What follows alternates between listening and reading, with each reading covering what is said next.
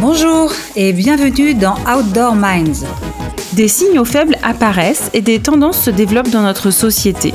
Les leaders savent les sentir et les transformer en opportunités pour créer leur business, étendre leurs activités et mettre au point les meilleures pratiques dans les industries du sport outdoor et du tourisme.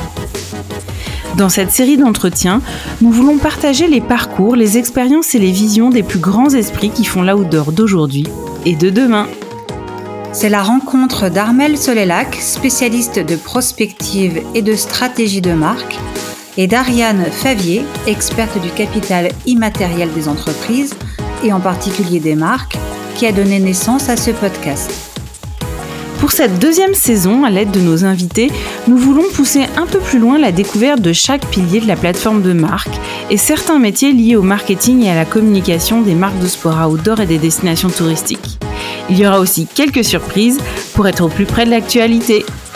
Allez, c'est parti pour une nouvelle rencontre inspirante. Aujourd'hui, nous allons parler de la promesse pour une marque territoriale. Et pour illustrer ce sujet, nous avons le plaisir d'accueillir Camille Dutoit, directrice du site de Montchavin-les-Coches à l'Office de tourisme de la Grande Plagne.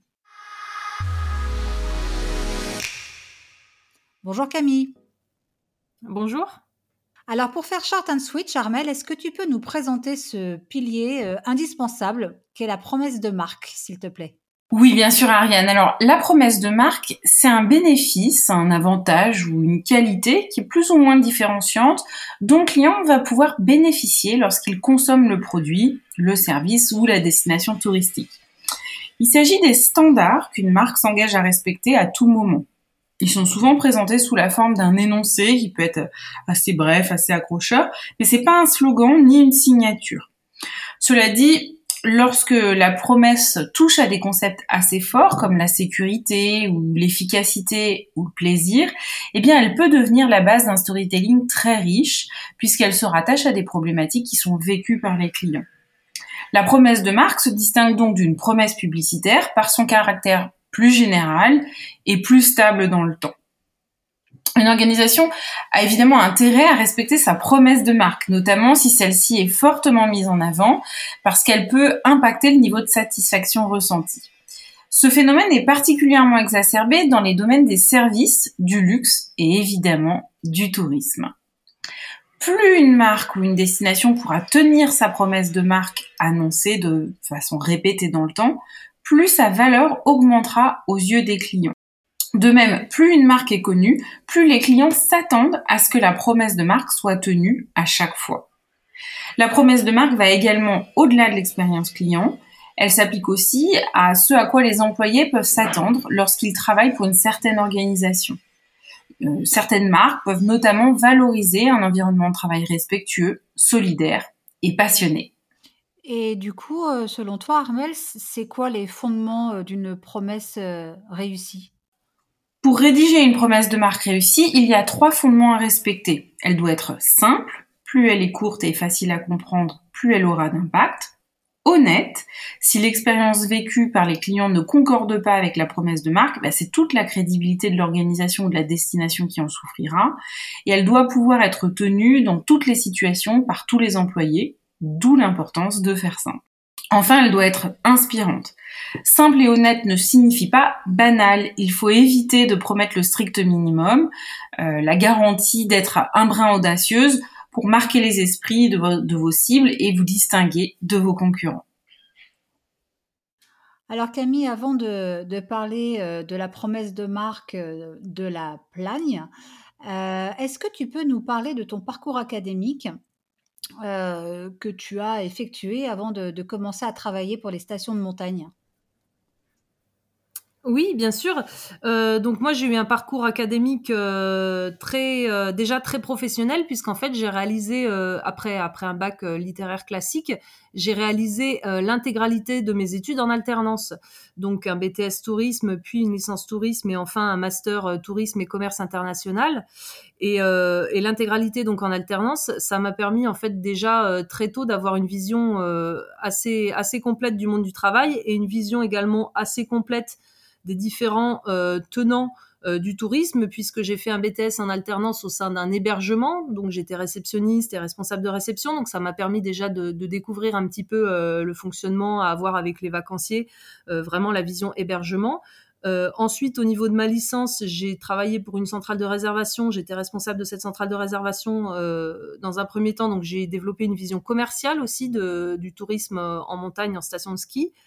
Et ensuite, en étant directrice de cette centrale de réservation et également directrice adjointe de la SEM à, Saint-François-Longchamp Tourisme, ça m'a permis de développer vraiment une vision managériale, euh, une vision de l'environnement station et donc vraiment la vision euh, transversale qui, qui, qui m'a permis de, de compléter euh, ce parcours-là. Alors, en 2013, tu as eu euh, une expérience professionnelle d'un an au Canada. Euh, tu, à ton retour, tu intègres la centrale de réservation euh, pour la station de Saint-François-Longchamp dont tu nous as parlé en Maurienne. tu vas en prendre la direction trois ans après, et ensuite, deux ans plus tard, tu, tu vas devenir la directrice adjointe de l'Office de tourisme. Est-ce que tu peux nous parler de ton évolution professionnelle au sein de la promotion de ce territoire, et surtout des challenges que tu as dû relever? Oui, bien sûr. Donc, au niveau de l'évolution, effectivement, euh, je pense que c'est, je rebondis sur ce que j'ai dit juste avant, mais je pense que c'est vraiment grâce à l'alternance que j'ai pu, euh, j'ai pu évoluer sur, euh, sur ce territoire-là, en travaillant pendant trois ans en tant que commercial de la chargée de, en tant que chargé de commercialisation au sein de la centrale de réservation. Ça m'a permis vraiment de développer une vision complète. Et c'est c'est ce qui m'a permis de devenir directrice de la centrale de réservation quasiment tout de suite à la fin de mes études, au bout d'un an de mémoire. Euh, et d'être en charge d'être en charge de la gestion de l'équipe également. Euh, ensuite, euh, j'ai été en charge donc directrice adjointe de la SEM, donc la SEM de Saint-François-Longchamp, qui gérait à la fois l'office de tourisme, la centrale de réservation et également des équipements. Et je trouve que c'est ça qui était intéressant dans cette mission parce qu'on avait vraiment l'intégration de ces différents éléments qui font que ça permet de travailler sur une offre globale station et d'avoir une, une promesse assez intéressante au niveau des vacanciers. Te coupe pour nos auditeurs qui ne savent pas ce que c'est qu'une SEM, c'est une société d'économie mixte. Oui, tout à fait. Euh, par rapport aux challenges, donc bah, des challenges, il y en a eu euh, tout au long de ce parcours, puisque quand je suis arrivée en alternance euh, au sein de l'office de tourisme, il a fallu déjà créer la centrale de réservation. Donc le premier, le premier challenge important que j'ai relevé, c'est la création, le développement de cette centrale de réservation jusqu'à en devenir la directrice quelques années plus tard.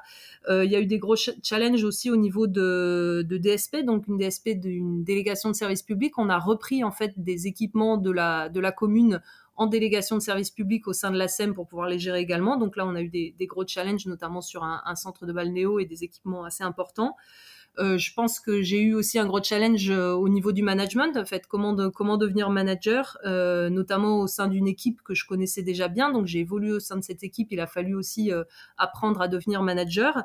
Et puis un challenge que je relève toujours également, c'est la collaboration avec les élus, puisque c'est évidemment le cœur de notre métier et, et c'est pas toujours évident. Alors, tu occupes actuellement, tu t'occupes, ton poste, c'est la promotion d'un des 11 sites de la Plagne. La Plagne qui est l'une des stations de ski les plus fréquentées au monde. Comment est justement organisé l'office de, l'office de tourisme de la Grande Plagne et en quoi consiste ton, ton travail en tant que directrice de site? Quel est ton quotidien? Alors, euh, je vais répondre dans un premier temps euh, sur l'organisation de l'Office de tourisme de la Grande Plagne. Euh, donc, c'est une très très grosse machine. L'Office de tourisme de la Grande Plagne a une compétence sur trois communes différentes.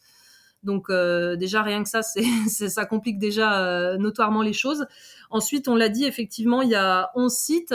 ces 11 sites-là, ils sont répartis en grands sites, on va dire. C'est-à-dire que, par exemple, moi, je suis directrice de site à Montchavin-les-Coches.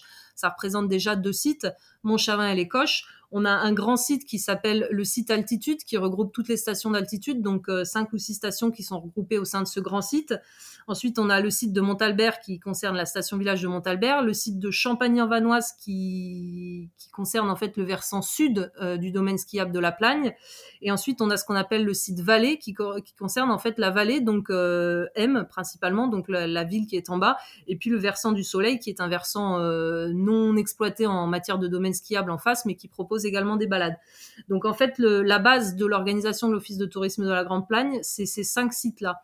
Euh, au sein de ces cinq sites-là, on a ce qu'on appelle des comités de sites qui sont en fait des instances politiques, donc euh, qui regroupent euh, des sociopros locaux, qui regroupent des acteurs économiques importants comme les directeurs d'écoles de ski, comme des représentants du bureau des guides, du club des sports, les associations de commerçants, et également des élus. Donc, au sein de chaque site, on travaille via ces comités de site, en fait, pour, pour être au plus près des spécificités de la destination et pour garantir une cohérence face aux attentes des clients. Euh, tous ces comités de site sont regroupés au sein d'une AG, euh, d'une assemblée générale de l'office de tourisme, puis d'un conseil d'administration, puis d'un bureau puisqu'en fait, euh, je ne l'ai pas précisé, mais l'Office de tourisme de la Grande Plaine, c'est une association, donc avec un fonctionnement euh, associatif. Donc là, on est toujours dans les instances politiques et en fait, on bascule euh, sur les instances opérationnelles via via le bureau, donc qui a un président, le président qui qui travaille en collaboration avec un directeur général de l'Office tourisme de la Grande Plaine et en fait, le directeur général de tourisme de la Grande travaille avec les cinq directeurs de site, dont moi, euh, au sein d'un directoire et au sein de, de chaque site. Donc c'est un, un, un, gros fonctionnement euh, qui est assez, euh, assez complexe, qui commence à faire ses preuves aussi puisque ça date, ce regroupement-là de date de 2016. Donc il y a un temps de, un temps de mise en place, mais aujourd'hui ça, ça commence à, à bien fonctionner. Euh, ouais, donc donc moi, en tant que directrice de site, en fait, j'ai plusieurs rôles. Euh, mon premier rôle, c'est de faire le lien justement avec entre cette cette grosse machine politique dont on a parlé et euh, les acteurs locaux du territoire. C'est également euh, la gestion de la relation avec les socioprofessionnels, la coordination des différents services qui sont sur place, donc par exemple le service événement, service animation, service accueil.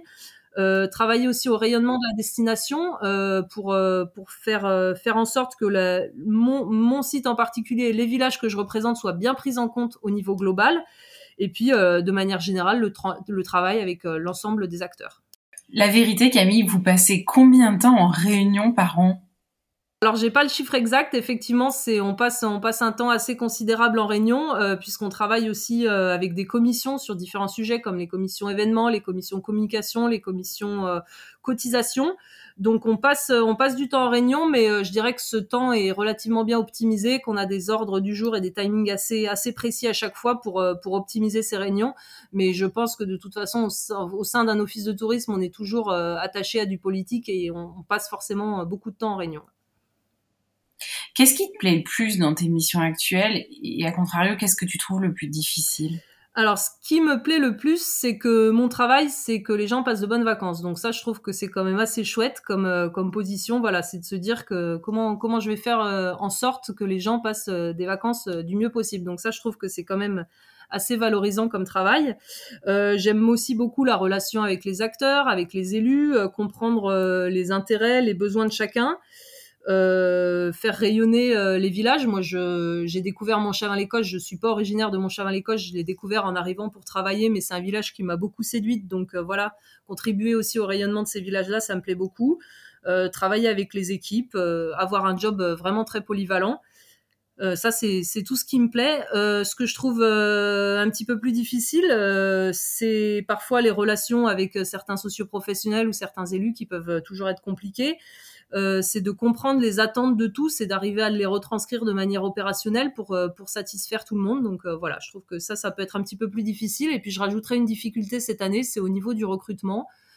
C'est compliqué de trouver des, équipes avec qui ça fonctionne bien, de trouver des personnes qui ont envie de, bosser, de s'intégrer au sein de la station. Donc, je trouve que c'est de plus en plus difficile la partie recrutement aussi. Oui, c'est qui est propre à tout type d'activité actuellement en tout cas. Concernant la, promesse de marque et le sujet de cet épisode, c'est quoi justement la promesse de marque euh, de la Plagne? Et étant donné que vous avez donc 11 sites regroupés en 5 euh, grands sites, euh, est-ce qu'il y a une promesse globale pour la totalité de la destination? Je suppose que tu veux apporter des nuances. Et comment vous faites justement, euh, s'il y a des promesses pour ces cinq grands sites ou ces onze petits sites, comment vous arrivez à faire euh, cohabiter, à valoriser la singularité de chacun de ces lieux, tout en ayant quand même une communication globale qui, qui mette en avant euh, la Plagne Paradiski, qui est la marque qui rassemble? Oui, effectivement, c'est toute, euh, la, difficulté de, ce territoire un, petit peu géant. Euh, donc, pour répondre à ta question, euh, la promesse, il n'y en a qu'une, parce que c'est la, volonté aussi d'avoir regroupé les territoires, c'est d'avoir un service euh, communication marketing qui est complètement transversal. Donc, la communication et le marketing est, géré vraiment de manière transversale sur tous les sites. Donc, la promesse, c'est nous sommes les artisans créateurs de vos souvenirs. Donc euh, l'idée c'est de, se positionner en, créateur de souvenirs pour les vacanciers qui vont, fréquenter la destination. Donc la promesse, on n'en a qu'une seule, elle s'applique sur tous les territoires. Euh, elle se retransmet aussi à travers la vision qui est euh, offrir éternellement à nos clients des moments d'exception. Donc on est vraiment sur en fait la, volonté de, créer du souvenir euh, et de, marquer la destination de manière à ce que ce soit un petit peu inoubliable pour les vacanciers. Euh, effectivement, il a fallu, il a fallu travailler pour pouvoir le retranscrire à l'échelle de tous les sites, ce qui n'était pas évident. Euh, donc en fait, aujourd'hui, la communication de la destination La Plagne, elle s'organise en trois strates. La première strate, c'est la strate globale, qui est en fait donc la destination La Plagne, c'est-à-dire en quelque sorte, j'aime pas forcément ce terme-là, mais finalement La Plagne c'est une marque commerciale. Ça correspond pas à un village ou un lieu en particulier. La Plagne tout seul, ça veut rien dire. C'est vraiment la marque commerciale, donc la destination. Éventuellement La Plagne Paradis Ski, là on identifie particulièrement le domaine skiable. Donc euh, ce niveau de communication là, euh, il correspond à la station qui englobe l'ensemble des sites. Donc là on parle de destination, on parle de station au singulier, on parle de grandeur, d'étendue. Euh, la deuxième strate de cette communication, c'est une station, trois ambiances. Donc en fait, cette strate-là, elle, sert à traduire les différentes ambiances de la plagne. Donc les différentes ambiances, ce sont euh, village, vallée et altitude.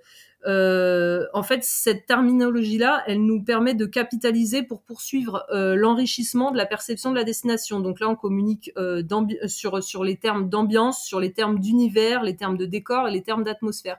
Ça permet en fait aux vacanciers de faire comprendre que oui, on peut partir à la plaine tout en étant dans une station de très haute altitude au cœur d'un grand domaine, mais aussi en étant au cœur d'un village complètement perdu avec une ferme à côté du chalet. Et donc ensuite, la troisième strate, euh, c'est euh, décliner une station, plusieurs visages. Et donc en fait, ce niveau-là, il vise à illustrer et à rendre réelle la diversité euh, des facettes de la plagne. Donc on communique sur les 11 sites avec des traits de caractère marqués. Qui sont des, éléments en fait constitutifs de la personnalité globale de la destination. Donc là, on parle de site, on parle de village, on parle de visage également. Ça permet de communiquer sur les différents visages de la plagne et de traits de caractère. Donc en fait, euh, quand on communique, euh, que ce soit sur, sur des affiches, euh, sur, sur du print, sur du web, tout ça, quand on communique la plagne, on est vraiment sur une notion de marque. Ça correspond pas à un lieu en particulier derrière. Et euh, il y a quand même une particularité sur ton poste, c'est que euh, tu fais quasi quotidiennement la promesse d'une certaine expérience touristique auprès des clients et des prospects qui passent à l'office de tourisme ou qui appellent à l'office de tourisme, mais c'est pas toi qui en maîtrise ou tes équipes qui en, tout cas qui en maîtrisent la réalisation, puisque c'est principalement des socioprofessionnels de la plagne, des hébergeurs, des restaurateurs, euh, euh, des prestataires d'activités qui eux concrètement mettent en œuvre cette promesse. Du coup, est-ce que il y a un travail de concertation qui est mené avec eux. Est-ce que vous avez, par exemple, des rituels euh, Comment est-ce que vous procédez finalement pour que ce travail collaboratif aboutisse, en tout cas à Montchavin-la-Coche, à la bonne mise en œuvre, voire à l'amélioration continue de cette promesse de marque globale pour la destination La Plagne? Alors en fait, euh, déjà la première étape quand cette promesse de marque elle a été créée, alors moi j'étais pas encore à ce poste à ce moment-là, mais ça a été de communiquer très largement euh, auprès de tous les acteurs euh, de l'environnement des stations pour qu'ils euh, pour qu'ils intègrent cette promesse de marque. Donc là, il y a eu il y a eu beaucoup de il y a, il y a eu beaucoup de, de réunions ouvertes, de, de, de, réunions publiques, voilà, pour communiquer sur cette image de marque. Euh, moi, je vais parler de ce que je fais à, à mon échelle au niveau de mon chavin l'écoche pour euh, pour perdurer pour faire perdurer un petit peu cette cette notion de, transmission de cette promesse là pour que les pour que les, les acteurs l'adoptent également. Euh, moi, en fait, ce que j'essaye de faire à, à, mon image, que ce soit euh, autant auprès des équipes que de que des que, des acteurs, c'est vraiment de transformer l'image de client en vacancier. Et je pense que cette euh, cette terminologie là, elle est très importante parce que tant qu'on aura une perception client, on sera plus euh, dans l'objectif de rendre un service, de vendre un service, même disons-le clairement.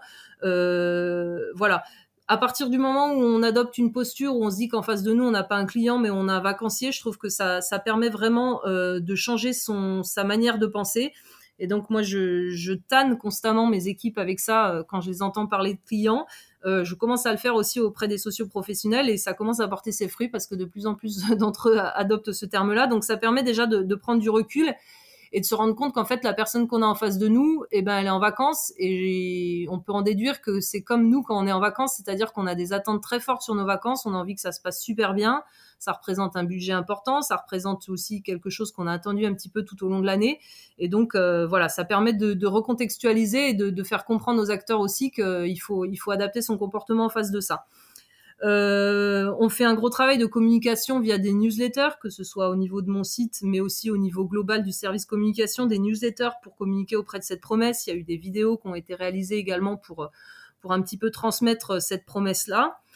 Euh, au niveau de mon site, on fait également des, réunions, euh, des réunions à chaque, début de saison pour reparler de ça. Le point communication est systématiquement mis à l'ordre du jour pour, un petit peu marteler ce, ces termes-là et les faire, les faire rentrer. Euh, il y a un travail de sensibilisation qui est fait également euh, via des masterclass, donc qui sont mises en place par le service communication, où on, invite, on invite les acteurs à nous rejoindre sur des masterclass. Je pense notamment à une masterclass qui a été organisée euh, sur les bonnes pratiques euh, sur les réseaux sociaux. Donc c'est pas forcément en rapport avec la promesse, mais ça permet en fait de faire comprendre aussi qu'on qu'on essaye d'adopter un ton un petit peu global pour que le, le vacancier ait une, une, une, image un petit peu globale de la plagne. Euh, et puis le, dernier outil un petit peu pour ça, c'est aussi les comités de site dont je vous ai parlé précédemment, puisqu'en fait à chaque comité de site, donc on a des acteurs qui représentent des collèges, par exemple un, un représentant d'association de commerçants qui va représenter le collège des commerçants de Montchavin ou des Coches.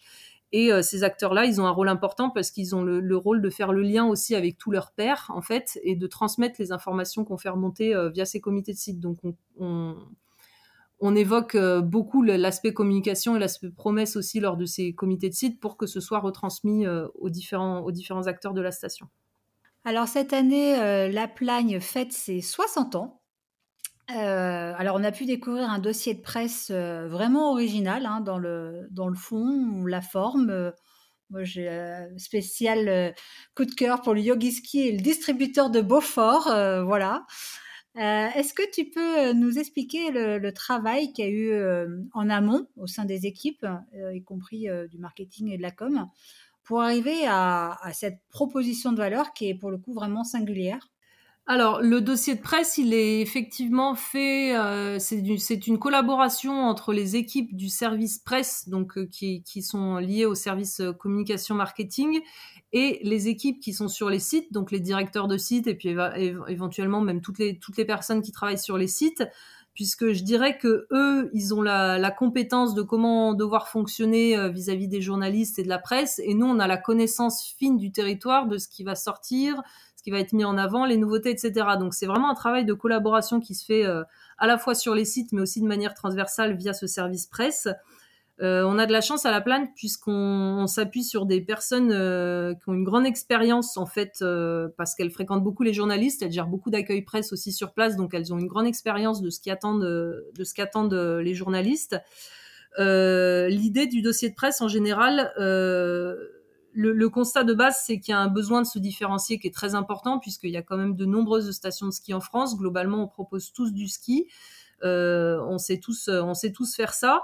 Euh, donc euh, le ski, on connaît, on maîtrise. Il apparaît toujours dans le dossier de presse parce que c'est quand même un petit peu le, le, cœur du produit et la base. Mais nous, on met surtout euh, en avant euh, des aspects plutôt différenciants, donc comme comme le distributeur de Beaufort dont tu parlais ou le yogi ski, puisqu'en fait c'est vraiment ce que ce que recherchent les journalistes. Donc, euh, en amont, il y a un travail vraiment de collecte de l'information qui est fait entre les personnes du service presse et, euh, et les personnes sur site pour vraiment essayer d'aller chercher les nouveautés. Alors, en fait, c'est vraiment un, travail très minutieux et vraiment du, un travail de fourmi parce que euh, le dossier de presse se fait globalement 5-6 mois à l'avance. Là, on est en train de commencer à travailler pour sortir celui de l'été. Et donc, euh, aller maintenant en janvier euh, demander aux sociopros et aux moniteurs de VTT ou de parapente s'il a des nouveautés pour cet été, globalement, il n'est pas du tout dedans. donc, c'est vraiment un travail assez compliqué d'obtenir les informations en temps et en heure pour pouvoir les mettre euh, en avant. Euh, chaque année, c'est un petit peu pareil. On a plein de nouveautés qui sortent, mais qui sortent euh, trop tard pour être intégrées dans le dossier de presse. Donc voilà, il y a vraiment ce, travail de collecte de l'information, de sensibilisation aussi euh, des acteurs en leur disant que c'est important qu'ils nous donnent leurs, infos maintenant, même si techniquement on n'en a pas besoin maintenant parce qu'on n'a pas besoin de mettre le site internet à jour ou des choses comme ça. Mais par contre, on a, besoin d'avoir ces infos-là pour pouvoir les valoriser auprès de la presse. Et après, voilà, cette collecte de l'information, je pense que c'est voilà, à partir du moment où on arrive à avoir des nouveautés, donc des choses un petit peu différenciantes que les journalistes connaissent pas forcément, euh, un format un petit peu original, euh, puisque le service presse travaille chaque année à, réaliser un format original. On a eu des menus, on a eu des choses comme ça. Chaque année, il y a un fil rouge qui est mis en place. Et on combine avec ça l'intégration des différents classiques, euh, comme le domaine skiable, tout ça, communiquer sur le grand ski, c'est quelque chose qui marche quand même, même si c'est pas différenciant. Euh, on arrive à avoir un dossier de presse qui est assez, euh, assez efficace et assez, assez euh, différenciant. Euh, cette année, le dossier de presse a également été dématérialisé. C'est-à-dire qu'on arrête de faire des envois papier assez denses et assez coûteux et on, utilise des outils en ligne qui permettent d'avoir un dossier de presse très interactif et très très attirant aussi. Et on a eu des très bons retours. Enfin le service presse euh, a eu des très bons retours par rapport à ce dossier dématérialisé. Donc c'est quelque chose qui va être euh, qui va être a priori continué. Oui et puis on, peut noter qu'il y a une réelle euh, volonté de de marquer les esprits et de se différencier avec une signature qui est très personnelle et, euh, et qui passe même par l'olfactif et le sonore. J'ai vu ça dans le contenu du dossier de presse. Est-ce que tu peux nous en dire un peu plus? Oui, tout à fait. Donc, euh, en fait, euh, l'objectif de ce travail, c'était de passer du rationnel à l'émotionnel, en rapport aussi avec la promesse qu'on fait aux clients, puisque les souvenirs, tout ça, c'est quelque chose qui relève du domaine de l'émotionnel. Et euh, donc, pour passer du rationnel à l'émotionnel, euh, l'idée c'est de, capitaliser sur un maximum de sens différents. Donc, en rajoutant de l'olfactif et du sonore, ça permet de solliciter euh, de plus en plus de sens. Moi, je suis particulièrement convaincue par l'olfactif parce que je pense que l'odorat c'est un sens très très puissant par rapport au souvenir. Euh, on, on, connaît tous euh, la Madeleine de Proust, etc. Et je pense que c'est un un sens qui est particulièrement euh, particulièrement adapté. Donc en fait, il y a on a travaillé euh, on a travaillé pendant pendant plusieurs mois. Euh, donc c'était des directeurs de sites qui étaient présents avec des personnes du service communication, etc on a travaillé à la conception euh, d'un parfum euh, sur mesure en fait avec une, société qui s'occupe de ça d'un parfum sur mesure pour représenter en fait le, parfum de la plagne. En fait on voulait créer l'odeur de la plagne. Donc il a fallu euh, il a fallu faire un petit peu le, tri entre les goûts de chacun et puis ce qui était acceptable aussi pour le plus grand nombre ce qui est pas forcément évident. Il a fallu aussi faire un petit peu des choix parce que on a du mal à représenter l'hiver et l'été euh, dans le même parfum, puisqu'on a des ambiances et des, parfums qui peuvent être complètement différents euh, selon les saisons. Donc on a, réalisé finalement un, parfum qui, euh, représente assez bien la forêt. En fait, on a, on a vraiment des odeurs de forêt, de pin, avec une petite touche sucrée. Et moi, je trouve qu'il a, il a assez réussi personnellement, et je pense que je suis, je suis très sensible moi au côté olfactif, donc il me plaît bien le but de ce parfum, donc on en a, on en a tiré plusieurs, euh, plusieurs aspects. Donc euh, la première chose, c'est qu'il est, euh, on a des, des, vaporisateurs en fait automatiques qui sont dans les entrées d'office de tourisme.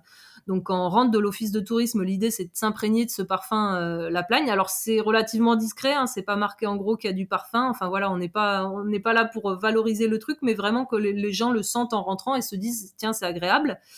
Euh, au niveau des caisses d'air mécanique également, il y a ce parfum qui est diffusé euh, tout l'hiver.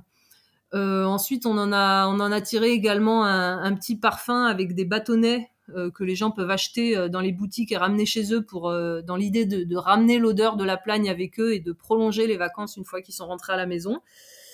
voilà, le nom de ce parfum c'est inoubliable, donc c'est pour faire écho également à la promesse, à la promesse client. Et, euh, et, pour l'instant, on a, vraiment des, bons retours par rapport à ça. Je pense que ça pourrait aussi être euh, étendu, euh, pourquoi pas, au niveau des restaurants ou des commerces. Voilà, il y a un travail qui mené avec, euh, avec les différents acteurs. Mais en tout cas, je pense que ça contribue vraiment à, à l'objectif dont je parlais de, passer du rationnel à l'émotionnel. Voilà, pour moi, le parfum, est on est vraiment dans l'émotion, dans le souvenir. Et, sur le sonore? Sur le sonore, donc au niveau de la signature sonore, donc le travail est encore en cours, donc je, ne connais pas le résultat final puisqu'on ne l'a pas, on ne l'a pas terminé. Euh, L'idée c'est d'avoir quelques notes euh, facilement reconnaissables qu'on pourrait utiliser à la fois dans les teasers, à la fois dans les vidéos très courtes qu'on peut diffuser un petit peu sur les réseaux sociaux, je pense à Instagram, TikTok éventuellement, euh, à la fois qui pourraient être utilisées en jingle radio. Euh, à terme, l'objectif, ce serait de, de, réussir à créer. Alors, c'est un objectif qui est un petit peu ambitieux, mais quelques notes euh, comme le, le jingle en fait de la SNCF qu'on connaît tous, qu'on reconnaît tous entre mille d'ailleurs. Voilà, d'avoir quelques notes qui immédiatement nous font penser à la plagne et de, de réussir, de réussir cette prouesse-là, de se dire ah ben ça c'est, on, on, reconnaît ce son-là, c'est la plagne. On pourrait l'utiliser également sur la radio, euh, sur la radio à la plagne. Enfin voilà, il y a plein de, il y a plein d'utilisations possibles derrière. Est-ce que tu as l'impression que ton métier a beaucoup évolué ces dix dernières années? Euh, Si oui, en quoi? Et comment est-ce que tu vois l'avenir du tourisme en montagne dans les dix prochaines années? Ou éventuellement, qu'est-ce que tu aimerais qu'il devienne? Alors, euh, sur les, évolutions sur les dix dernières années, j'ai pas forcément un, recul exceptionnel puisque je n'ai pas une carrière encore exceptionnelle derrière moi. Euh, je dirais que j'ai vu énormément d'évolutions sur les deux dernières années, plus particulièrement avec euh, avec euh, la situation sanitaire qui nous a qui nous a forcé à travailler autrement. Moi, j'ai trouvé que c'était très intéressant parce qu'en fait, on a dû avoir une, adaptation constante pour s'adapter à tout sur sur ces derniers mois. Euh, on a dû adapter nos manières d'accueillir les vacanciers euh, parce que en fait l'hiver dernier on était dans un objectif euh, avoué en fait d'avoir le moins de monde possible dans les offices de tourisme, ce qui est complètement contradictoire. en temps normal, on voudrait recevoir le plus de monde. Donc, on a mis en place des rendez-vous téléphoniques, des visios possibles avec les conseillers en séjour, comme des, différents, différents aspects comme ça. Euh, ensuite, euh, sur l'animation, on a dû travailler euh, différemment également. pareil, d'habitude, notre objectif sur une animation, c'est d'avoir le plus possible de vacanciers, de recevoir le plus possible de monde. Là, on a dû, on a dû travailler pour créer de l'animation autrement. Au lieu de donner rendez-vous tous à un endroit à une heure précise, eh ben l'idée c'était d'avoir de l'animation qu'on pouvait emporter, qu'on pouvait faire dans son coin, qu'on pouvait faire chez soi. Donc voilà, je trouve qu'il y a eu, euh, des évolutions euh, assez importantes sur les dernières années, euh, enfin sur les deux dernières années particulièrement. Et ce que je trouve très intéressant, c'est que bah, finalement, au début, ça a été perçu comme une contrainte, mais ça nous a aussi permis de nous remettre en question. Et c'est parfois super intéressant de se remettre en question parce que ça permet de sortir, de prendre un petit peu de recul, de sortir du fonctionnement habituel pour se dire voilà, est-ce qu'il y a des choses aussi à améliorer? Donc nous, on a concrètement, on a, on a réutilisé un des choses qu'on avait mis euh, en place en situation un petit peu d'urgence, qui aujourd'hui finalement sont utilisées de manière euh, permanente. Euh, sur ma vision à 10 ans, je pense que l'évolution du tourisme en montagne, ça, ça, devra passer par une, une valorisation du territoire en soi, en fait, et pas forcément liée à une pratique d'activité quelle qu'elle soit. Euh, je pense qu'on est tous au courant que le ski, globalement, on va pas aller sur du très positif euh, dans les années à venir. Je pense qu'il faut pas se voiler la face. Euh, il y, a, des acteurs en station qui, se voilent encore la face, mais, il faut être assez, lucide par rapport à ça. moi, alors, ce que je vais dire, c'est certainement utopique et c'est peut-être pas ce qui se passera dans dix ans, mais moi, ce que j'aimerais, c'est qu'on arrive vraiment à, trouver des moyens de valoriser juste le territoire en soi euh, et qu'on ait envie de venir à la montagne comme on peut avoir envie d'aller à la mer. En fait, moi, quand j'ai envie d'aller à la mer, j'ai juste envie d'aller à la mer. J'ai pas envie d'aller faire du bateau ou du kitesurf. Je peux avoir juste envie d'aller à la mer. Et aujourd'hui, on va à la montagne par rapport aux activités qu'on peut y pratiquer et pas parce que le territoire nous plaît en soi. Donc moi, je trouve que ce serait intéressant d'arriver par rapport à ça, euh, d'arriver, euh, d'arriver à cet objectif-là, pardon. Euh, néanmoins, les activités, je pense que ça restera important. Donc, il va y avoir, je pense, dans les années à venir, aussi une grosse diversification des activités et euh, certainement une réadaptation par rapport au fait que la neige viendra, viendra indubitablement à manquer. Euh, je pense qu'il faut qu'on arrive également à transformer l'image de la montagne, la rendre plus facile, plus accessible. Aujourd'hui, même si c'est en train de changer déjà depuis plusieurs années, on est encore sur une image difficile, un petit peu sportive. Euh, voilà, moi je trouverais ça sympa que les gens viennent en fait juste pour contempler, juste pour être dans un environnement agréable. Je, je, reprends le parallèle avec la mer. Moi, quand je vais à la mer, je, je, me pose sur la plage et je regarde la mer, je suis contente. Donc voilà, ça serait, ça serait sympa aussi que les gens puissent venir à la montagne pour ça. Et puis je pense également que ça passera, enfin les évolutions dans les prochaines années, il faudra que ça passe par une fréquentation euh, plus répartie, plus étalée, euh, peut-être plus locale aussi, que la montagne soit perçue comme euh, un terrain de jeu un peu à proximité pour changer d'air, ne serait-ce que pour les gens qui habitent à Grenoble, Chambéry, Lyon. Pas forcément des vacanciers qui viendront du, bout de la France, du bout de la planète pour faire une semaine de ski, mais simplement des gens qui profiteront aussi de l'environnement local à, à proximité. Quoi. Merci beaucoup Camille Dutoit d'avoir été notre invitée. Voici trois points clés à retenir de cet épisode. Le premier, c'est qu'il nous faut passer du concept de client à celui de vacancier pour mieux les considérer et mieux les intégrer euh, dans leur contexte de consommation. Le deuxième point clé, c'est que créer un parfum et une bande sonore permet de jouer sur tous les sens et de faciliter la mémorisation de la destination. Et enfin, euh, l'avenir du tourisme en montagne pourrait passer par une, valorisation euh, qui se fait davantage sur les territoires pour eux-mêmes et pas uniquement pour les activités qu'ils proposent. Merci à tous d'avoir écouté cet épisode d'Outdoor Minds. Si ça vous a plu et que vous voulez découvrir de nouveaux leaders dans le tourisme et les sports outdoor, nous vous invitons à nous retrouver dimanche prochain où nous accueillerons une nouvelle invitée prestigieuse. Pour nous soutenir, vous pouvez mettre 5 étoiles, un commentaire et vous abonner sur votre plateforme de diffusion de podcasts favorite. Bien entendu, pensez aussi à partager cet épisode avec vos proches sur les réseaux sociaux. A très vite pour un nouvel épisode d'Outdoor Minds.